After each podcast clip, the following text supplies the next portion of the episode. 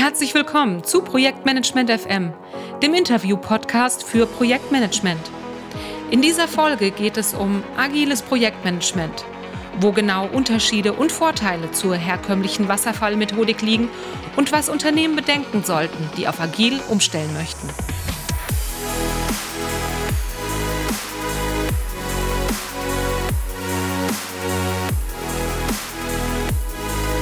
Ja, in dieser Folge geht es um das Thema agiles Projektmanagement.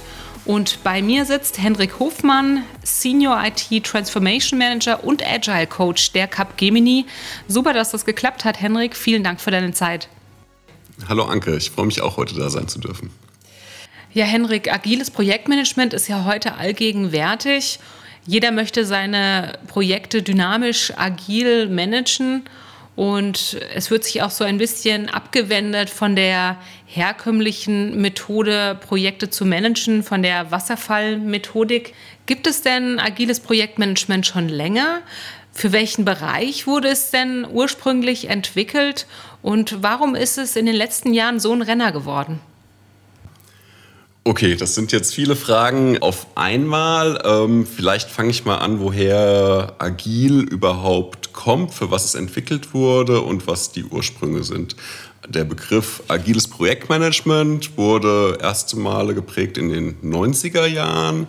Zu der Zeit haben sich eine Reihe von Softwareentwicklern über Konferenzen darüber Gedanken gemacht, warum Softwareprojekte in manchen Teams sehr gut gelingen und in anderen Teams scheitern und was ihre Erfolgsfaktoren dafür sind und welche Kriterien sie äh, haben. Und im Zuge dieser Diskussion ist der Begriff agiles, agile Softwareentwicklung entstanden und wurde dann definiert mit dem agilen Manifest, ich denke aus dem Jahre 2003 wo ein paar grundsätzliche Werte definiert wurden und Prinzipien, die man befolgen sollte, wenn man sagt, ich arbeite agil. Weil agil ist jetzt nicht eine fixe Methode. Es gibt ganz viele Methoden, die den agilen Werten und den agilen Prinzipien folgen, sich im Detail oder auch nicht nur im Detail ganz grundlegend in der, in der Implementierung, in der Ausführung unterscheiden. Das bekannteste ist sicherlich das Scrum Framework, aber ist jetzt auch nicht das einzigste. Man kann auch nach ganz anderen Arten zusammenarbeiten äh, im Einklang mit dem agilen Manifest, hat aber keine Schnittmengen mit Scrum zum Beispiel. Die längeren Ursprünge davon kommen schon aus den 50er Jahren. Der, der Ursprung, der erste, also wenn man sogar noch weitergehen will, kann man sogar noch in die Zeit davor gehen. Beim Militär wurden diese Sachen schon zu Zeiten des Ersten Weltkriegs, diese, diese Managementprinzipien aufgesetzt. Dass das in der Wirtschaftstheorie äh, Eingang gefunden hat, ist der erste, den man nennen kann, der Herr Deming. Vielleicht hast du schon mal vom Herrn Deming gehört. Der hat den Deming-Cycle erfunden oder beschrieben in den 50er Jahren. Das ist der PDCA-Cycle. Und das heißt, dass man bei einer Produktentwicklung immer da vorgehen sollte, dass man erstmal eine Planungsphase hat. Man plant eine kleine Iteration, dann das D steht für Do, man führt diese Iteration aus, dann kommt der Check, das C. Äh, man guckt, hat denn das, was, mein, was ich mit meinem Plan mir vorgenommen habe und das, was ich dann ausgeführt habe, ist das denn überein? Äh, stimmt das noch überein? Und wenn ich dann Abweichungen feststelle, dann kommt der Act. Das heißt, ich muss, bin gezwungen, meinen Plan anzupassen, starte wieder in einer Planung, komme in die Ausführung, komme das Checkt und das Act. Das ist aus den 50er Jahren, stammt dieses Prinzip. Für diejenigen, die Scrum kennen, werden da schon gewisse Parallelen zum Scrum-Sprint erkennen. Dieses Prinzip hat in der westlichen Welt gar nicht so viel Aufmerksamkeit gefunden, allerdings sehr große Aufmerksamkeit in Japan und dort in der Automobilindustrie und wurde dann dort von Toyota übernommen. Und Toyota hat diese Sachen weiterentwickelt ähm, zu ihrer Lean-Methodik. Lean, hast du vielleicht schon mal diesen Begriff gehört, ist so der Urvater von dem Agilen, allerdings bezogen auf die Produktion. Also nicht auf eine Produktentwicklung, auf Softwareentwicklung, sondern wie gestalte ich Produktionsstraßen. Das ist dann ist in Lean entstanden. Und ähm, ja, da sind viele, viele Dinge, die wir nun im Agilen verwenden, wurden dort eingeführt. Einmal ist es dieser ständige Verbesserungsprozess, ähm, dass, dass sich Prozesse ständig kontinuierlich verbessern müssen, dass ich diese, diese na, immer Ansatzpunkte habe, zu schauen, ist meine Realität, passt die noch mit dem, was ich in meinem Konzept hatte, überein und passe das an. Ähm, ich versuche Waste zu eliminieren, das heißt, ich mache mir sehr Gedanken darüber, welche meiner Tätigkeiten sind wertschöpfend, was ist überhaupt mein Wert, den ich schöpfen möchte und versuche die Dinge zu eliminieren, die nicht zu dieser Wertschöpfung beitragen die Zentrierung auf den Menschen, dass der Mensch im Mittelpunkt steht. Ganz viele Konzepte sind, kommen einfach schon aus diesem Lean-Gedanken, die in den 70ern entstanden ist und in den 80ern dann perfektioniert oder nicht perfektioniert, aber dann ausgereift wurde. Dieses Lean wurde dann von Softwareentwicklern übernommen und man hat sich überlegt, wie könnte so eine Lean-Welt in der Softwareentwicklung aussehen und ist dann darüber zu agilen Projektmanagement gekommen. Das heißt aber, wenn es vorher bei Toyota in der Automobilindustrie verwendet wurde, hat es irgendwie nicht so Einzug äh, gehalten in die Unternehmenslandschaft, in die verschiedenen Branchen, sondern erst durch die Softwareentwicklung hat es irgendwie so an weltweiter Erkenntnis und Anerkennung vielleicht auch gewonnen, um es dann jetzt als ich würde sagen, sehr erfolgreiches Modell, was sich durchgesetzt hat und was in großer Konkurrenz steht eigentlich zu dem herkömmlichen Wasserfallprinzip, oder? Ja, das hat sicherlich einen großen Grund, dass wir uns zurzeit in einer ja, industriellen Revolution befinden. Von der, der alten Industriegesellschaft mit langen Produktlebenszyklen. Das ganz extrem war vielleicht am Anfang Ford mit seinem Modell T. Da gab es genau ein Automodell und das gab es in der Farbe Schwarz. Und das wurde produziert, das konnte man einmal durchplanen und dann wurde das in millionenfacher Stückzahl produziert. Und am Anfang ist man vielleicht auch so eine Softwareentwicklung eingegangen, dass man, eine, dass man sehr lange Produktlebenszyklen hatte, dass man eine eine, ja, eine Anwendung hatte, die konnte man, man hatte Zeit, man war, man war gar nicht gewohnt, dass, dass man vielleicht eine Anwendung innerhalb von einem halben Jahr schon haben möchte, sondern man hatte sich Zeit gelassen, diese An Anwendung zu planen. Das Umfeld hat sich nicht so schnell geändert und es gab eine standardisierte Anwendung, die auf viele Unternehmen ausgerollt wurde und dann gab es vielleicht nach drei Jahren eine neue Version. Dieser, diese Produktlebenszyklen, die funktionieren heute nicht mehr oder die sind einfach nicht mehr erfolgreich. Es ist einmal kürzere Produktlebenszyklen. Wenn wir überlegen, auf unserer App sind wir es gewohnt, dass es wahrscheinlich jede Woche ein Update gibt von, äh, von meiner Anwendung mit neuen Funktionen. Aber auch nicht nur bei Apps, auch bei professionellen Anwendungen sind die Produktlebenszyklen einfach viel kürzere. Wenn wir uns jetzt anschauen, Office zum Beispiel von Microsoft, Office 365, es gibt keine Version mehr, sondern es kommt einfach jede Woche kommen plötzlich neue Funktionen, sind in meiner Office Suite vorhanden. Früher gab es Office 95, Office 98, Office 2000, wie auch immer. Und jetzt ist es eine kontinuierliche Weiterentwicklung. Das ist nicht nur in der Softwareentwicklung, das ist auch im allen anderen Produktentwicklungen so, dass es einmal kürzere Lebenszyklen gibt. Es gibt sehr viel öfter neuere Modelle und diese Modelle sind auch individualisierte. Also ein Beispiel, ich habe gerade einen Schrank, einen Wohnungsschrank zu Hause geplant und habe mich für diese, für diese, einen Wohnzimmerschrank für diese Firma entschieden, weil ich die Möglichkeit habe, über einen Konfigurator mir individuell genau den Schrank für mich zusammenzustellen. Ich konnte jede Tür einzeln setzen, jedes Regal in der Höhe, in der Breite und hatte halt individuelles Produkt für meine Gegebenheiten und das widerspricht sich dem traditionellen, wie es früher war. Es gibt eine Regalserie, die in Massenfertigung hergestellt wird, zu einem kostengünstigen Preis, die jeder bekommt. Und ja, für diese individuelle Entwicklung ist agiles Projektmanagement oder agile Methoden sind dafür prädestiniert. Ja, also ein schnelleres, responsives Verhalten und damit auch eine schnellere Anpassungsmöglichkeit an Kundenwünsche, Projektanforderungen. Du hattest jetzt vorhin noch das Militär genannt. In welcher Form war da eine agile Vorgehensweise relevant? Mhm. Also in dem 19. Jahrhundert war es noch üblich, ähm, dass ja, das Militär in Kompanien und eine Linieninfanterie auf äh, na, die, die, die Taktik war. Die kennt man vielleicht, wenn man so einen Film gesehen hat mit, mit Napoleons und Napoleonzeit. Alle Soldaten in einer, in einer Reihe, da vorne ist der Feind und alle laufen gleichförmig aufeinander zu. Das hat man durchgehalten. Das war eine Zeit lang auch zu dieser Zeit sehr erfolgreich, weil die Leute nicht so schnell nachladen konnten. Das hatte gewisse Gründe, warum das erfolgreich war. Aber mit dem Ersten Weltkrieg gab es Grabenkämpfe es gab Maschinengewehre, es hat sich die Technik geändert und dann hat diese Taktik alle in einer Reihe und alle laufen auf das Ziel zu und hat nicht mehr funktioniert. Und das deutsche Militär hat dann die, das hieß damals Stoßtrupp-Taktik erfunden. Das heißt, sie haben kleine Teams gebildet, die nannten sich Stoßtrupps. Die hatten einen Auftrag, nämlich vielleicht einen Graben, einen Schützengraben zu erobern, einen Hügel zu erobern. Das war ihr Ziel. Aber ihnen wurde nicht durch Vorgesetzte, die nicht Teil des Teams waren, vorgegeben, wie sie dieses Ziel zu, erfüllen, äh, zu erfüllen haben, weil in der Natur der Sache es liegt einfach, dass in so einem Krieg einmal hat man eine große Ungewissheit. Keiner weiß genau, wie sieht das da aus. Man konnte das nicht so aufklären. Die Lage hat sich kontinuierlich geändert. Das heißt, die Leute mussten vor Ort in ihrem Team äh, entscheiden, was ist der richtige Weg, diesen Plan umzusetzen oder zu dem Ziel zu kommen und waren dann da mit dieser Stoßtrupp-Taktik sehr erfolgreich. Und beginnen dann mit dem deutschen Militär wurde diese Stoßtrupp-Taktik beim Militär auf alle in allen großen Militärs ja, erfolgreich umgesetzt und ausgeweitet. Allen voran die Amerikaner, die das sehr schnell, diese, diese Konzepte übernommen haben, den Teams vor Ort Verantwortung zu geben, die bei Änderungen des Plans nicht erst bei ihrer Kommandobehörde oder bei ihrem Kommando nachfragen müssen, sondern einfach das tun, um ihr Ziel zu erfüllen.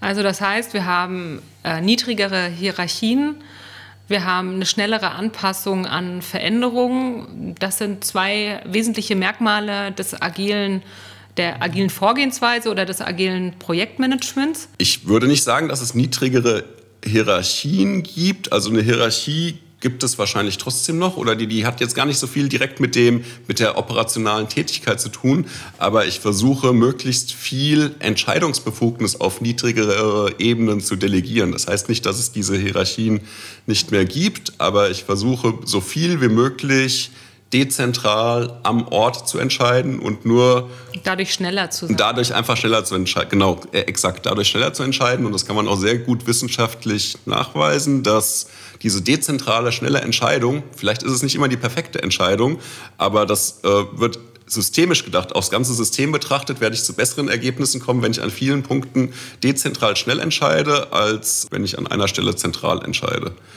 Ich denke, im politischen System ist es uns allen klar, da hat ein bisschen der Beweis, dass so eine dezentrale Marktwirtschaft, wo ich ganz viele Akteure habe, die vor Ort für sich entscheiden, was ist das Richtige, einem planwirtschaftlichen Vorgehen überlegen ist und viel resilienter ist, viel besser mit, mit Anpassungen umgehen kann. Beim Projektmanagement hat das so ein bisschen noch länger gedauert, dass vielleicht dieser planwirtschaftliche Ansatz auf dem Papier sehr gut aussieht, in der Realität aber nicht ja, von der Realität einfach überholt wird, weil sich dann doch Dinge ändern.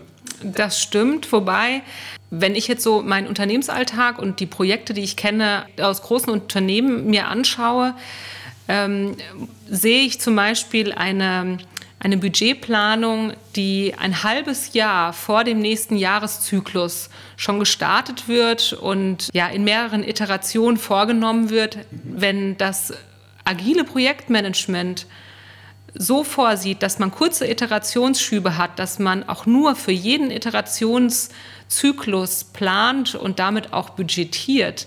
Wie kann denn dann, wie können denn dann große Unternehmen eine gesamtwirtschaftliche Planung vornehmen?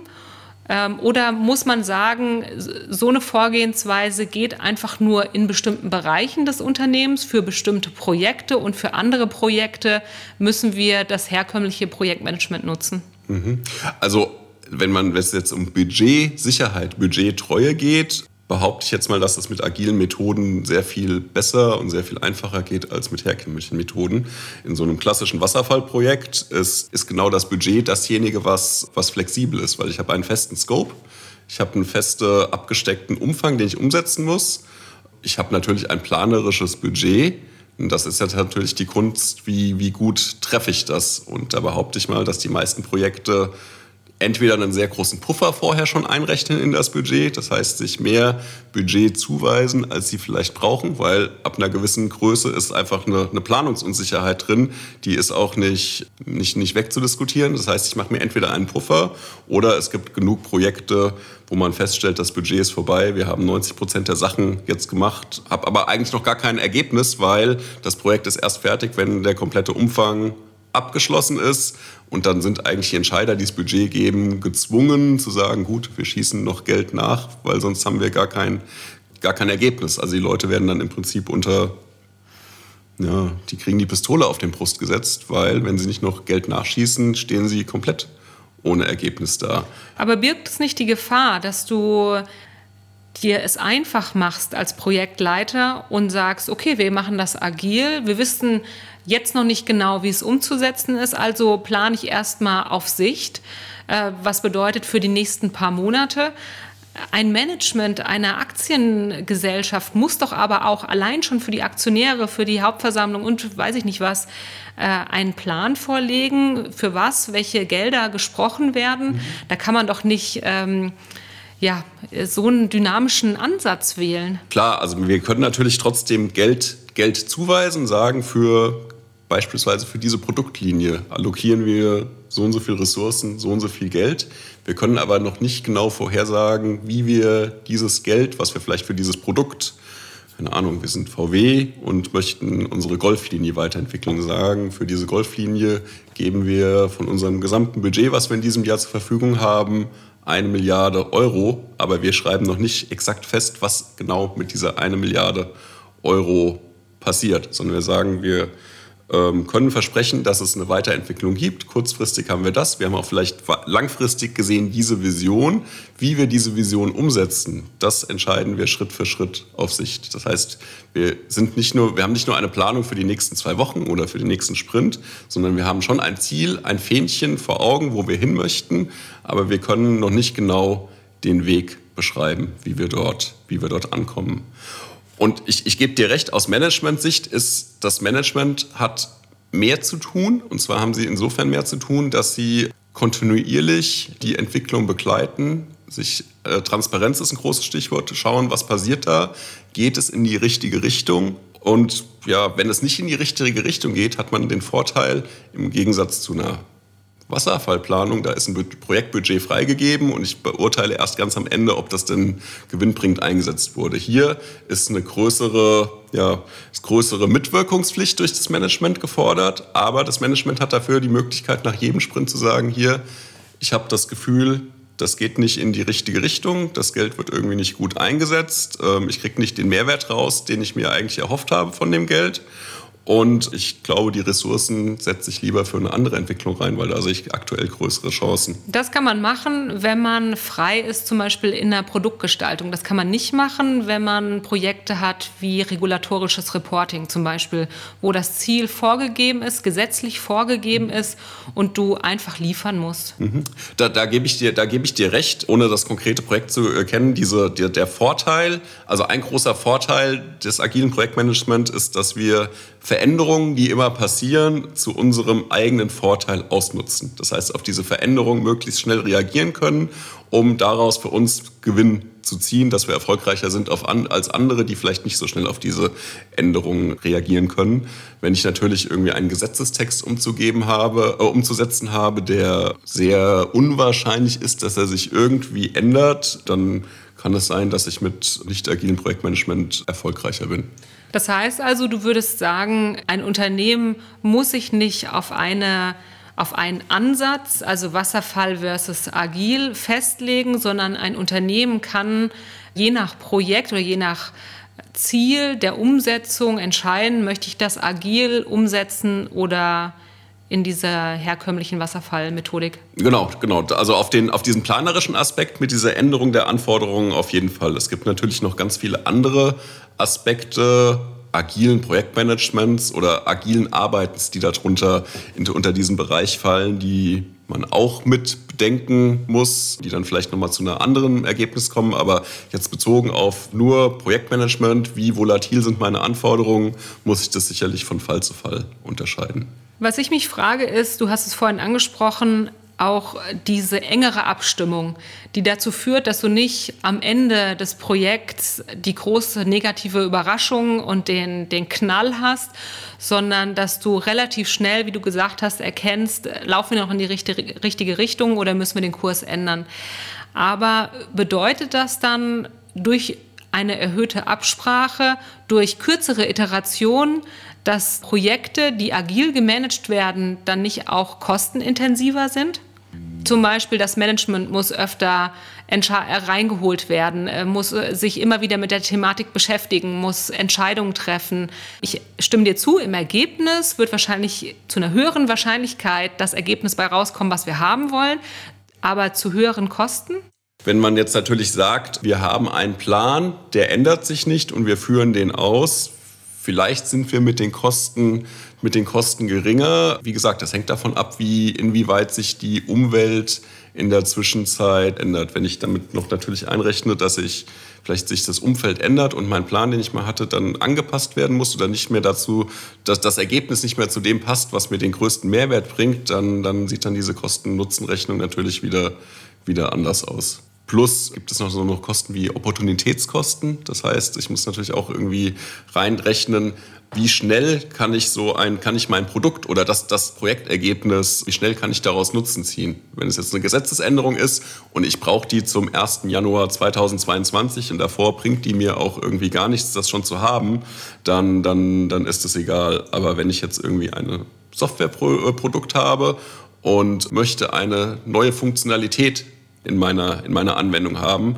wo ich weiß, wenn diese Funktionalität zur Verfügung ist, spart die beispielsweise in meinen Sachbearbeitern jede Woche so und so viele Schritte Arbeit oder bringt, bringt einen großen Effizienzgewinn, dann macht es doch einen sehr großen Unterschied, ob ich diese Funktionalität schon in einem Monat habe oder ob ich die vielleicht erst in einem Jahr habe, weil ich dann schon elf Monate lang von diesem Effizienzgewinn äh, einen Mehrwert ziehen kann. Und dann ist vielleicht sogar dieser größere Abstimmungsaufwand ein ja, winziger Teil verglichen zu dem Vorteil, äh, den ich habe, dass ich diese, ja, dieses Ergebnis schon viel früher und viel schneller benutzen kann. Das, was ich jetzt in großen Unternehmen gesehen habe, ist, dass tatsächlich eine Mischung vorherrscht in der Art, wie diese Unternehmen ihre Projekte managen. Es gibt also sowohl den agilen Ansatz als auch weiterhin die Wasserfallmethode. Was mir aufgefallen ist, ist, dass natürlich das äh, positive Stigma der, des modernen, des coolen, des dynamischen Ansatzes dem agilen Projektmanagement oder solchen Projekten zugutekommt, aber auch, äh, dass nach meiner Einschätzung diese Projekte es etwas einfacher haben in der Budgetierung. Projekte, die im Wasserfallprinzip gemanagt werden, laufen immer durch einen sehr intensiven und harten Budgetprozess. Am Ende steht dann das Zielbudget fest und an dem wird auch der Projektleiter hart gemessen. Und für jeden kleinen Change Request muss er beim Management antanzen und in Anführungszeichen die Hosen runterlassen. Haben es damit dann nicht eigentlich agile Projekte ungleich leichter mit diesen kurzen Planungszyklen und mit dem wissen, dass eh Änderungen vorgesehen sind und man nicht alles bis zum Ende durchplant? Nein, nein, würde, also ist, ich, ich denke, agile Projekte sind ganz oft unter einem ganz großen Fragezeichen werden die gesehen, weil es immer die Tendenz gibt zu sagen oder die, die Befürchtung, das funktioniert nicht, wir gehen wieder zurück zum Alten. Man stellt dann, das habe ich schon ein paar Mal erlebt, dass man gesagt hat, es funktioniert nicht, wir müssen jetzt wieder, wir brauchen die Work Breakdown Structure, wir müssen das planen, hat das wieder zurückgedreht, hat dann sehr viel geplant, mit dem Ergebnis nach einem halben Jahr. Eigentlich haben wir dieselben Probleme dieselbe, wir stehen vor denselben Problemen, wie wir mit dem Agilen standen. Das hatte anscheinend nichts mit dem Agilen zu tun. Wir haben nur ein halbes Jahr verloren mit viel Planung, von dem wir 50 Prozent schon wieder obsolet ist und sich äh, schon, schon wieder, wieder überholt hat. Diese, diese Change Requests, da bin ich vielleicht wieder zurück, weil da bei dem Thema Lean, wir stellen uns die Frage, was ist wertschöpfend? Ähm, dann kann man sich natürlich jeder selber die Frage stellen, ob so Change Request Diskussionen vor einem Steering Committee, ob die wertschöpfend sind. Am Ende wird es meistens sowieso genehmigt, äh, weil es so eine Aversion vor Sankkosts gibt. Das heißt, das Management bringt dann lieber ein Projekt zu Ende, von dem sie eigentlich schon wissen, da ist eigentlich die Luft raus, aber sie können dann im Nachhinein sagen, das Projekt war erfolgreich umgesetzt, weil das Projekt ist erfolgreich. Ob das noch den Nutzen bringt, den, den ich mir äh, davor versprochen habe, das, da wird, danach wird ein Projektmanager nicht incentiviert. Der Projektmanager wird incentiviert, dass er sein Projekt planmäßig umsetzt aus Unternehmenssicht, ob das Projekt noch den Mehrwert liefert, diese Frage wird nicht gestellt. Aber da, da es da eine Aversion gibt, zu sagen, wir haben jetzt 80 Prozent der Kosten schon ausgegeben, da muss man mutige Manager haben, die dann sagen, okay, die letzten 20 Prozent, auch wenn die nur noch fehlen, wir lassen es trotzdem, weil eigentlich ist dieses Projekt schon, schon, schon gestorben. Und beim Agilen sagen wir einfach, wir wissen es vorher nicht, wir können es nicht wissen, es kann keiner vorher wissen. Deswegen arbeiten wir im Modus, wo du jederzeit die Möglichkeit hast, abzubrechen, du aber auch schon etwas hast. Also wir, wir werden dich niemals erpressen, zumindest wenn wir das richtig umsetzen und sagen, du musst jetzt aber noch die letzten 20 Prozent nochmal nachschießen, weil sonst stehst du mit gar nichts da, sondern du kriegst nach jeder Iteration, nach jedem Zyklus schon etwas und du stehst niemals mit Null da. Deswegen hast du eine viel größere Freiheit zu sagen, äh, ging vielleicht doch nicht in die richtige Richtung, ich nehme das, was ich habe, die weitere Budget gebe ich jetzt vielleicht einem anderen Projekt oder einem anderen Produkt. Was wären jetzt so ein paar Keypoints, Fragestellungen, Tipps, die du Unternehmen an die Hand geben könntest, die sich überlegen, von herkömmlicher Projektmanagementmethode auf agil umzustellen?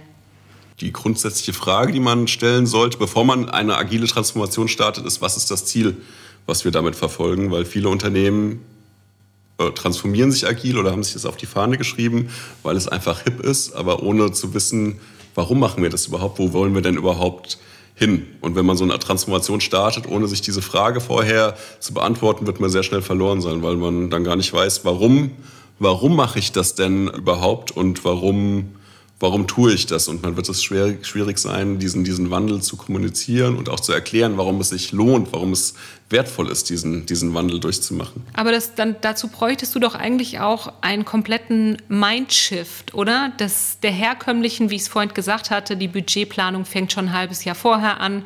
Und das hat, ist ja im ganzen Unternehmen durchwebt, ähm, durchgesetzt. Das heißt, im Grunde genommen müsste man dann auch das konsequent sich anschauen und diese, diese komplette Planungsiteration oder ähm, ja, Vorgehensweise des Managements für Projekte in, im Unternehmen sich anschauen und auch anpassen, damit es überhaupt erfolgreich werden kann, oder? Ja, das ist, das ist richtig. Deswegen, also der, zu Beginn dieses Scrum-Projekte war ein bisschen manchmal so eine Graswurzelbewegung, dass es in einzelnen Teams begonnen hat. Das wird aber bei einer agilen Transformation nicht gelingen, einer ganzen Organisation.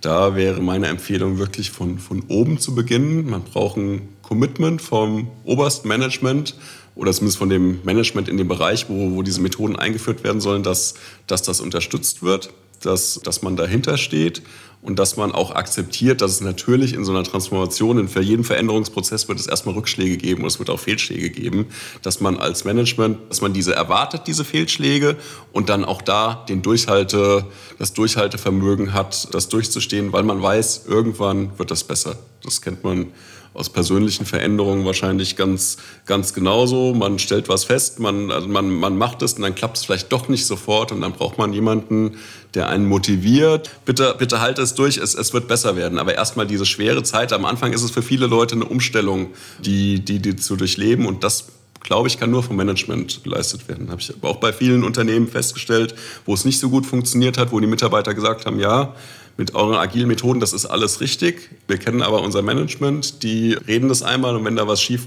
schief geht, dann sind die sofort wieder beim Alten. Und ähm, ja, es ist eine Management-Challenge, damit das Ganze im großen Maßstab gelingt. Ja, und um Unternehmen und sein Management in diesem Prozess, also in der Integration des agilen Projektmanagements zu begleiten, das machen Leute wie du, also Experten im agilen Bereich. Und wer hier Interesse hat, der kann sich bei henrik.hofmann.capgemini.com melden. Henrik, vielen, vielen Dank, dass das heute geklappt hat, für deine Einschätzung und die Erfahrung aus der Praxis, die du mit uns geteilt hast. Vielen Dank, Anke, dass ich in deinem Podcast zu Gast sein durfte. Auch mir hat das Gespräch viel Spaß gemacht.